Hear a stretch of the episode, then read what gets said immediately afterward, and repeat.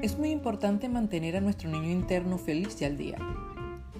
¿Desde cuándo no haces algo que te da mucha risa y te hace sonreír plenamente? Como cuando eras niño. ¿Desde cuándo no haces algo que aunque muy sencillo te encanta hacer por el mero hecho de hacerte feliz y gustarte la sensación? Por ejemplo, a mí me encanta estar descalzo y pisar la tierra o la arena.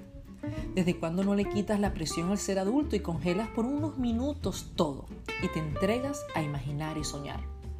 ¿Desde cuándo no haces una locura, cierras tus ojos, te sientes inocente y pícaro?